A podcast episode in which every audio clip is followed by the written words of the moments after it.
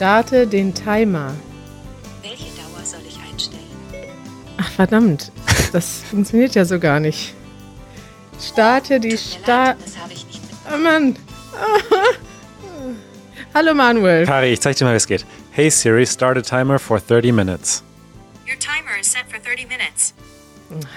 So muss man das machen. Ich wollte den, äh, ich wollte die Stoppuhr starten. So, Ach so, die Stoppuhr, damit es dann nicht klingelt. da bist du überrascht. ja, da bin ich sprachlos.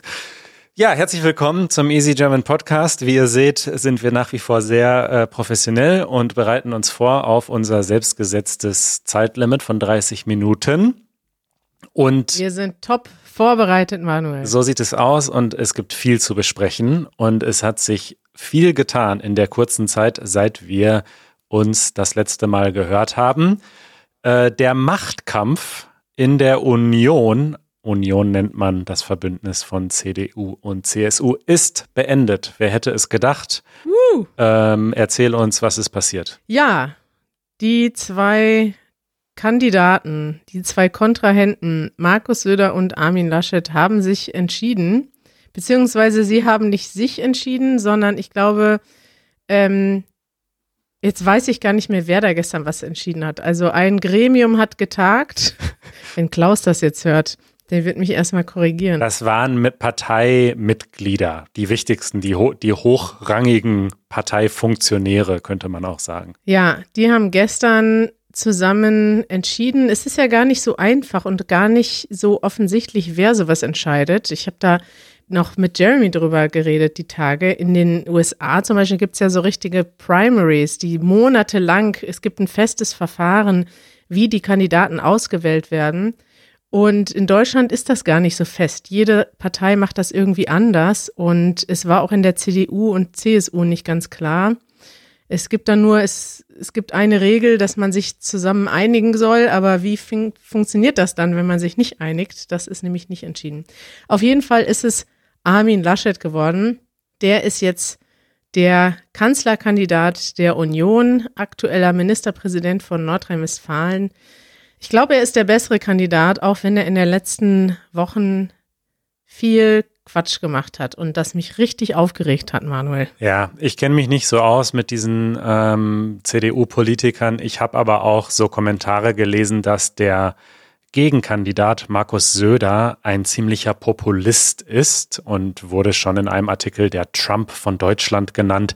Das ist vielleicht ein bisschen übertrieben. Naja. Aber ich denke auch, dass auch wenn Armin Laschet sehr unpopulär ist und auch nicht mein Favorit, ähm, dann ist er zumindest wahrscheinlich politisch etwas erfahrener oder versierter als Ja, dieser Söder. sagen wir mal so, ich würde Armin Laschet eher als ein bisschen trottelig bezeichnen bei manchen Sachen, Ja. weil er einfach manchmal nicht die richtigen Worte findet und auch nicht die richtigen Entscheidungen. Jetzt zum Beispiel in der Corona-Zeit ist das ganz deutlich. Er will halt irgendwie, ja, es ist nicht klar, was er machen will und dann obwohl man schon entschieden hat, dass man wieder alles schließen will, öffnet er dann wieder was und es gibt immer hin und her.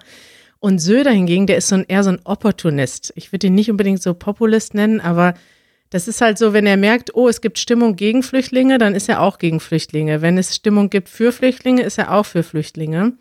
Und wenn es Stimmung gibt für grüne, Ener grüne Energie und Umweltfragen, ist er plötzlich der Umweltmensch. Ja. Und so hat er sich in den letzten, zum Beispiel jetzt in der Corona-Zeit, hat er sich ganz vernünftig verhalten, aber man weiß halt nie, was man kriegt. Und das wissen wir auch nicht, äh, was äh, die Kanzlerschaft betrifft, denn wir haben ja berichtet, die Grünen haben auch tatsächlich eine Chance, eventuell äh, in diesem Jahr zum ersten Mal eine Bundeskanzlerin zu stellen. Und wir werden euch natürlich äh, informieren, aber dauert ja noch ein bisschen, bis die Bundestagswahl ist. Dauert noch ein bisschen. Aber die Chancen stehen jetzt ganz gut, dass es vielleicht entweder Armin Laschet wird oder Annalena Baerbock oder vielleicht Olaf Scholz. Der ist ja auch noch da, sehr unscheinbar, ganz am Rande, tritt er für die SPD an. So sieht's aus. Gut, äh, genug über Politiker für diese Episode, aber wir machen direkt weiter mit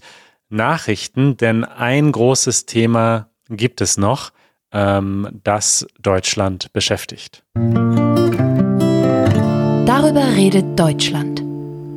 Genau gesagt beschäftigt es vor allem unsere Hauptstadt Berlin, denn es geht um den Berliner Mietendeckel.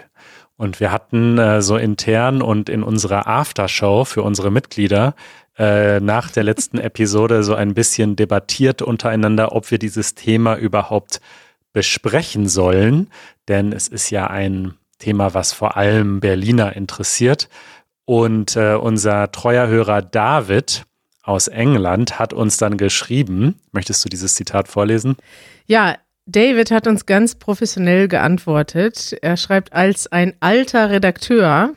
Ich glaube, er schreibt alter in Anführungszeichen, weil du mal gesagt hast, dass Menschen über 60 alt sind würde ich sagen, ihr habt gar keine andere Wahl. Ihr müsst über den Mietendeckel reden. Der Grund ist einfach. Als Team Easy German habt ihr unter anderem in Easy German 339, Podcast 4 und Podcast 23 dieses Thema diskutiert. Nun gibt es ein Follow-up.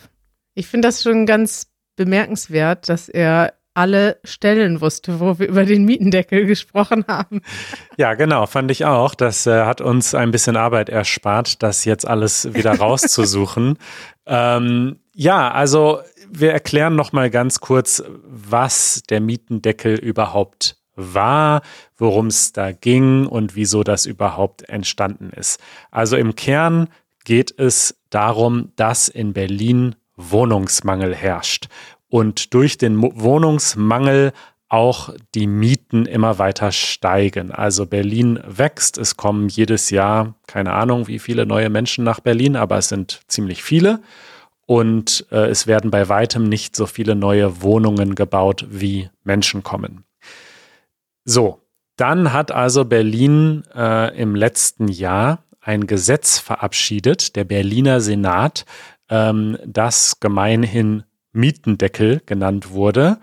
Und im Kern, also dieses Gesetz hat verschiedene Dinge beinhaltet, aber im Kern äh, ging es darum, dass die Berliner Mieten eingefroren wurden.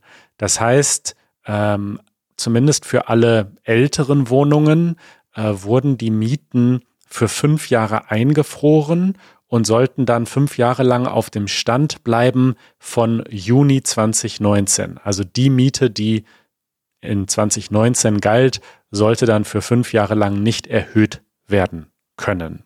Habe ich das richtig zusammengefasst? Das hast du richtig zusammengefasst, ja. Ich gucke gerade mal, wie viele Leute nach Berlin jedes Jahr ziehen, aber das ist gar nicht so einfach herauszufinden. Ungefähr, sind gar nicht so viele, Manuel. Es ist nämlich stagniert.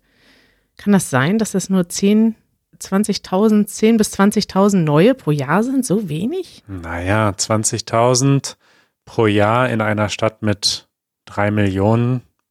Naja. So viele Wohnungen muss man erstmal bauen jedes Jahr. Ne? So viele Wohnungen gibt es auf jeden Fall nicht. Ich glaube, ich habe mal irgendwo eine Statistik gesehen, dass es ungefähr also die Zahl der Menschen, die neu kommen, ist ungefähr vier oder fünfmal so hoch wie die Zahl der Wohnungen, die neu sind. Und das, genau. das zeigt schon das ganze Problem. Ich finde es interessant, weil dieses Thema auch im Ausland sehr stark diskutiert und verfolgt wurde. Ich hatte das Gefühl, dass einige Freunde aus dem Ausland sogar mehr Interesse an dem Thema hatten als ich, weil das so ein Novum ist oder so besonders, so ein besonderer Akt, dass man jetzt als Stadt sagt, wir frieren die Mieten ein oder wir äh, machen einen, einen Deckel, ein Limit auf die Mieten. Ähm, das wurde von vielen, gerade von Amerikanern, von US-Amerikanern als fast sozialistisch empfunden. Genau, wir hatten da ja auch schon damals drüber gesprochen und auch sogar ein Video dazu gemacht. Es war ein ziemlich außergewöhnliches Gesetz, einfach weil es ja doch schon ziemlich links ist. Wir haben ja eine linke Regierung hier in Berlin und ähm, ja, einfach zu sagen, Vermieter dürfen die Miete nicht mehr selbst bestimmen für fünf Jahre, ja, ist schon außergewöhnlich gewesen. So, jetzt äh, ist die Nachricht äh, von letzter Woche, dass dieses Gesetz vom Bundesverfassungsgericht äh, gekippt wurde. Also das bedeutet, dass unser höchstes Gericht gesagt hat, dieses äh, Gesetz ist verfassungswidrig und hat keine Geltung, ist nicht gültig. So sieht's aus. Und ähm, was ich interessant finde, ist, der Grund. Es hat nämlich nichts damit zu tun, dass man so ein Gesetz nicht machen darf. Also das Bundesverfassungsgericht hat nicht gesagt, äh, man darf so etwas nicht beschließen, dass man darf den Vermietern nicht verbieten, die Miete zu steigern. Das, darum geht es nicht, sondern es hat mal wieder mit unserem Föderalismus zu tun. Denn bevor es den Mietendeckel in Berlin gab, gab es bereits ein anderes Gesetz mit dem Namen Mietpreisbremse. Und dieses Gesetz von 2015 ist ein Bundesgesetz. Das heißt, der Bund in Deutsch, also der Deutsch, also wie sagt man, der Bund, ne, also auf Bundesebene wurde ein Gesetz verabschiedet. Die Bundesregierung. Die Bundesregierung hat ein Gesetz verabschiedet, in dem beschlossen wurde, dass die Miete höchstens 10 Prozent höher sein darf als der Mietspiegel. Das sind viele schwierige Wörter. Also der Mietspiegel sind die ortsüblichen Mieten. Also eine Wohnung darf nicht deutlich mehr kosten als die Wohnungen, die drumherum liegen. Also ist das ein Durchschnitt der Mietspiegel? Genau, ich glaube, das ist ein Durchschnitt, der quasi berechnet wird. Man guckt sich einen Stadtteil an und dann sagt man, in diesem Stadtteil kostet die Miete 8 Euro pro Quadratmeter und dann darf jetzt in einer anderen Wohnung, die vergleichbar ist, eben nicht 15 Euro pro Quadratmeter genommen werden. Mhm. Und dieses Gesetz gilt in ganz Deutschland und ist eben auch schon etwas länger in Kraft.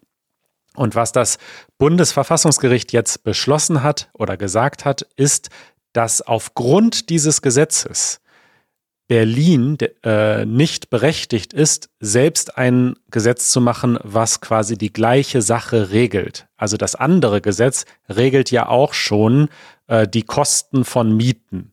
Und jetzt kann sozusagen Berlin als untergeordnete Instanz nicht auch ein Gesetz zu dem gleichen Thema machen. Ja. Das ist das Problem. Es macht Sinn eigentlich. Ich glaube, viele Experten, die sich besser damit auskennen, die wussten auch schon, dass das wahrscheinlich abgelehnt wird, weil, weil das einfach bei anderen Sachen auch so ist. Du kannst nicht, du kannst nicht zwei verschiedene Zuständigkeiten haben und dann im Zweifelsfall ist ja die Frage, auf welches Gesetz man sich berufen kann. Ist jetzt, welches ist denn höher gewichtet? Das Bundesgesetz oder das Landesgesetz? Genau, das ist ja bei den meisten äh, föderalistischen Systemen so, also, was weiß ich, ähm, in einem Föderalismus, ich kenne das immer aus den amerikanischen Filmen, wenn dann das FBI kommt und übernimmt, dann hat halt die lokale Polizei aus der Stadt nichts mehr zu melden. So, ja, ist halt dann Bundesebene. Und so ist es mit diesem Gesetz auch. Und ich finde das auch logisch.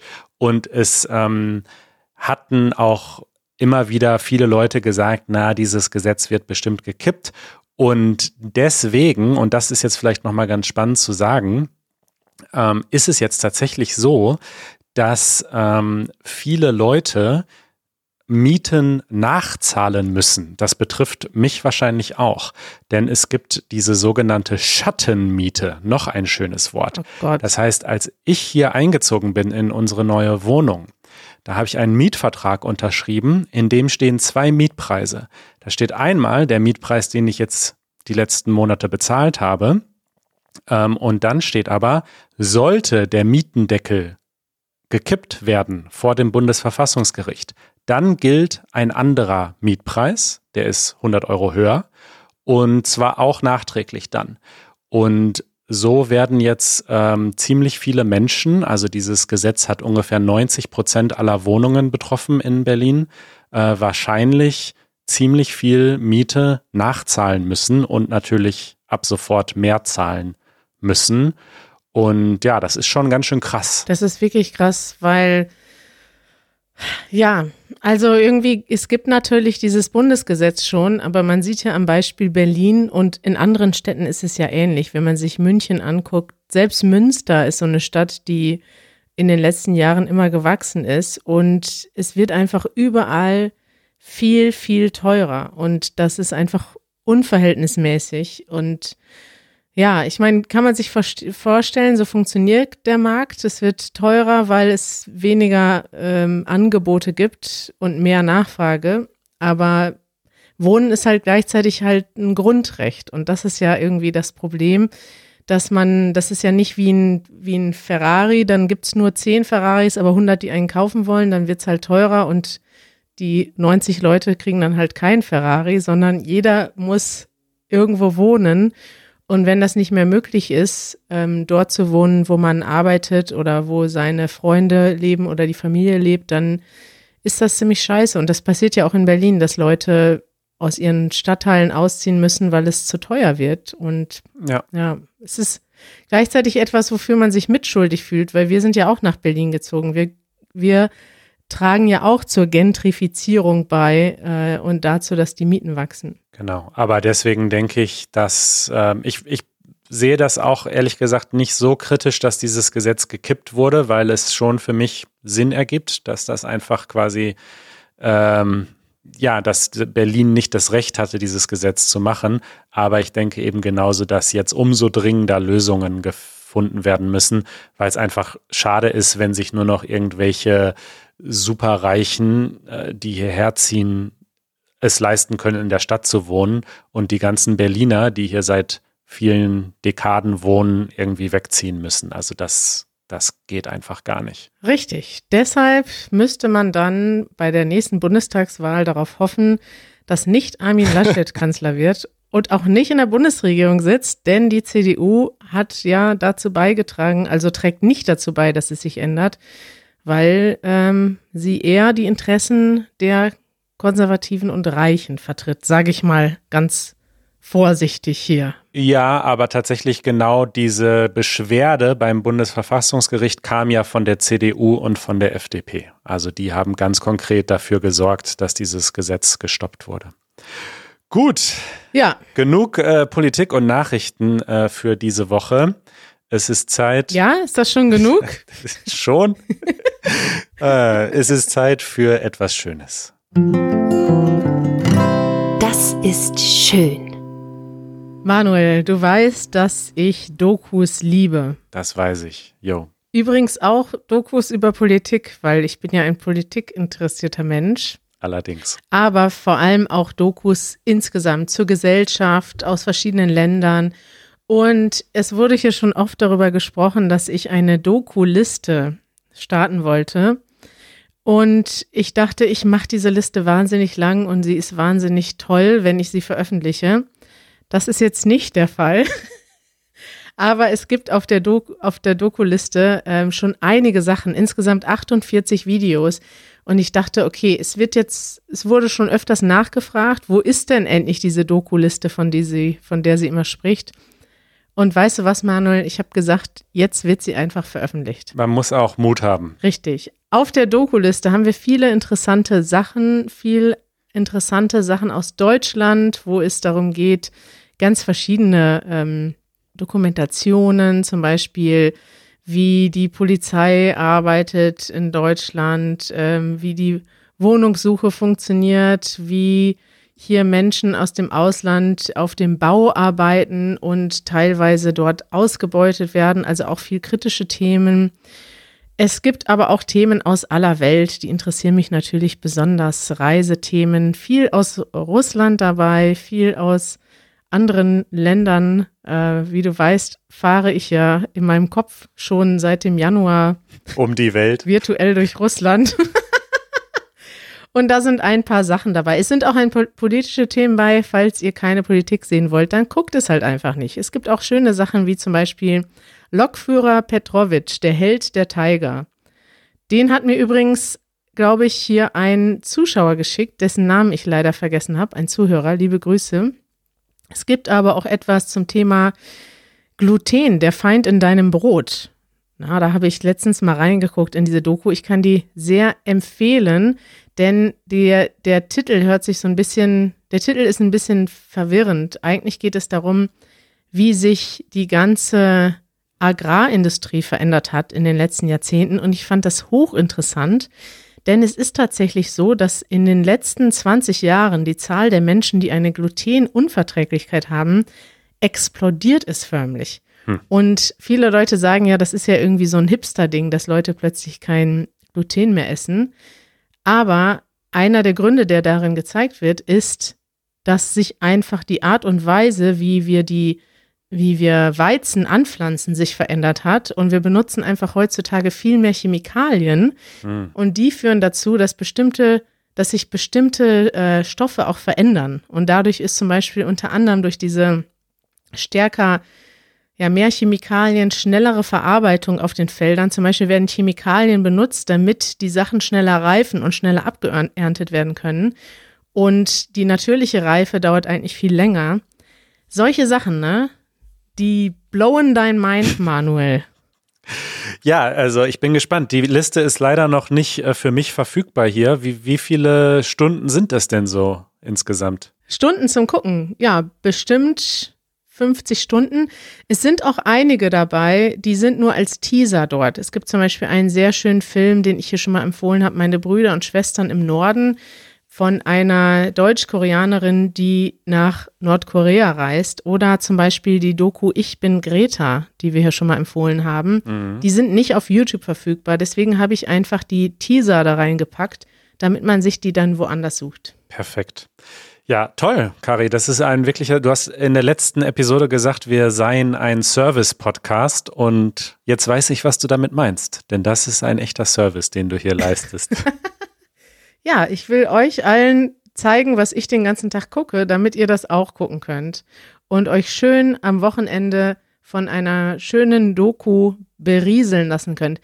Aber ich muss sagen, es sind auch einige kritische Sachen dabei, viele eigentlich, weil ich interessiere mich ja für gesellschaftliche Themen. Und so habe ich zum Beispiel letztes Wochenende einige Dokus gesehen zum Thema Armut in Deutschland ähm, und habe dort auch zwei auf die Liste gepackt. Ein Thema, mit dem wir uns selten beschäftigen und was auch Hm. ziemlich krass ist, ehrlich gesagt, weil man denkt immer, ja, in Deutschland kann man ja gar nicht wirklich so arm sein. Es gibt doch hier die Krankenversicherung für alle und so weiter. Und tatsächlich ist es so, vielleicht auch, dass weniger Leute auf der Straße leben als in anderen Ländern, aber Armut ist trotzdem extrem präsent und das kann ich auch jedem empfehlen, mal über diesen Aspekt mehr sich anzugucken und zu lernen. Kari, ich bedanke mich im Namen aller HörerInnen für diese Dokuliste. Bitteschön. Das nervt. Ha, Ja, ich dachte, es ist mal wieder Zeit für ein kleines Das nervt. ja, Und ja, es ist so ein Thema, das nervt wahrscheinlich viele. Äh, und zwar geht es um Müll, der auf der Straße liegt, beziehungsweise im Park liegt. Und oh, das ist tatsächlich in meinem Stadtteil ein, zumindest gefühlt, aber ich bin mir ziemlich sicher, dass man das auch statistisch beweisen könnte, höheres Problem als in manchen anderen Stadtteilen. Also direkt hinter meinem Haus ist so ein kleiner Park und ein Spielplatz. Und wenn ich da zum Beispiel sonntags morgens aus dem Fenster gucke, liegt da einfach alles voll mit Müll, weil die Leute dort am Samstag dann Picknick machen und Bier trinken und dann lassen die da alles liegen. Und ich finde das schade und es nervt mich dann in dem Moment, wenn ich das sehe. Es nervt mich dann auch, wenn ich sehe, wie dann irgendwelche Menschen das aufheben müssen. Die kommen dann viel zu selten, aber irgendwann kommt dann jemand von der Stadt und hebt das alles auf. Denke ich mir so, warum muss dieser Mensch jetzt ausgerechnet das machen, wenn man das doch einfach auch von vornherein in den Mülleimer hätte werfen können.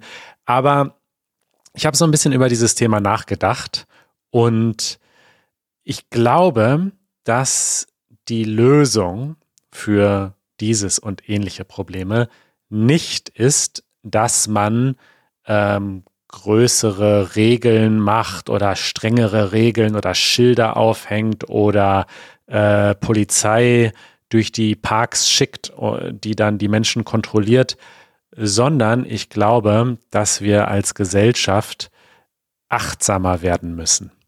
Ja, ist jetzt ist jetzt eine kleine ähm, ja also eine kleine philosophische Diskussion vielleicht. Aber ich habe das bei mir selbst tatsächlich gemerkt wenn ich zurückdenke an jüngere Jahre dann war ich auch weniger achtsam. Ich habe du hast Müll in den Park geschmissen früher? ich glaube nicht dass ich Müll in den Park geschmissen habe oder auf die Straße aber Ich äh, habe zum Beispiel früher öfter mal einfach vom Fahrrad aus Kaugummi an den Straßenrand gespuckt, weil ich zu faul war, dann anzuhalten am Mülleimer und den da reinzuschmeißen.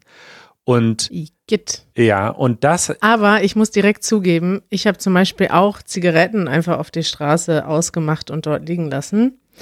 Und wenn ich das heute sehe, finde ich es total assi. genau, das ist beides natürlich vielleicht von der Intensität nicht so krass wie eine Bierflasche auf dem Spielplatz zu werfen, aber es ist ja im Prinzip das Gleiche, nämlich man tut etwas, was bequem ist und einfach ist und macht sich keine Gedanken über die Auswirkungen oder auf das, was dann danach geschieht.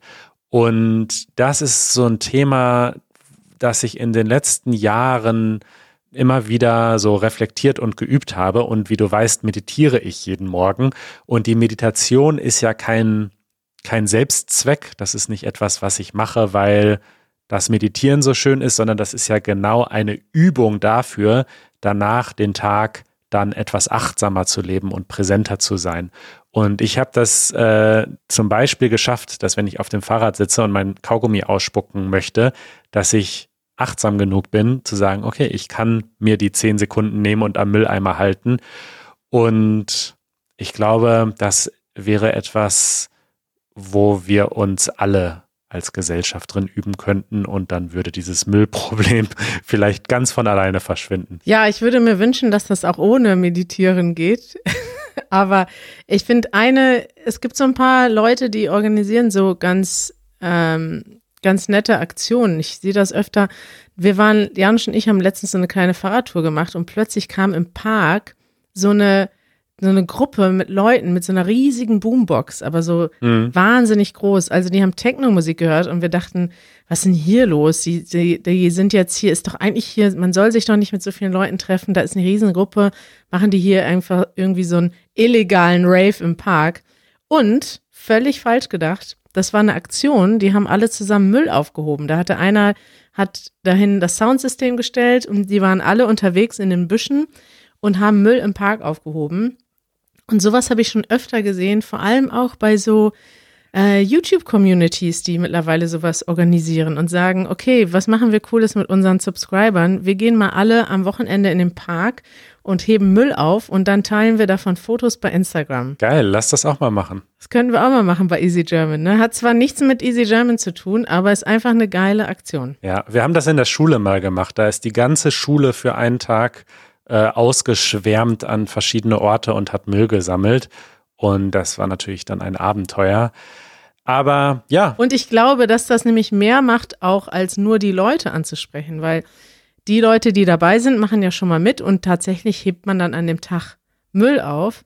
Aber gleichzeitig signalisiert man ja allen Leuten, die dich sehen, ey, ich heb jetzt hier gerade euren Müll auf, einfach weil ich cool bin. genau. Und Und das ist, Ja. das ist nachahmenswert dann. Genau, und wenn man selbst vielleicht früher mal aus fehlender Achtsamkeit oder warum auch immer selbst Müll auf die Straße geschmissen hat, nach so einer Aktion macht man das sicher nicht mehr, weil man dann merkt, ach, ist irgendwie cooler so. Ja, Ja, gut. ja, das ist so ein Thema, bei dem ich denke, in der Hierarchie die, der Probleme, die es so gibt, ist es vielleicht relativ weit unten, aber es wäre trotzdem schöner, wenn kein Müll im Park liegen würde. Stoppe den Timer. Ah, ich habe Dein Timer keinen wurde Timer. bereits angehalten. Oh. Stoppe die Stoppuhr. Das geht, glaube ich, nicht. Stopp! Ich habe nach Stoppe die Stoppuhr im Internet gesucht. Folgendes habe ich gefunden. Die Siri hat jetzt meine Musik pausiert. Ja, Kari. Manuel, es war wieder wunderschön, hier mit dir zu quatschen. Ich würde sagen, wir hören uns bald. Wir hören uns übermorgen und dann geht's weiter mit einem spannenden Thema und weniger Politik wahrscheinlich. Wir schauen mal. Wahrscheinlich. Tschüss. Bis dann. Ciao.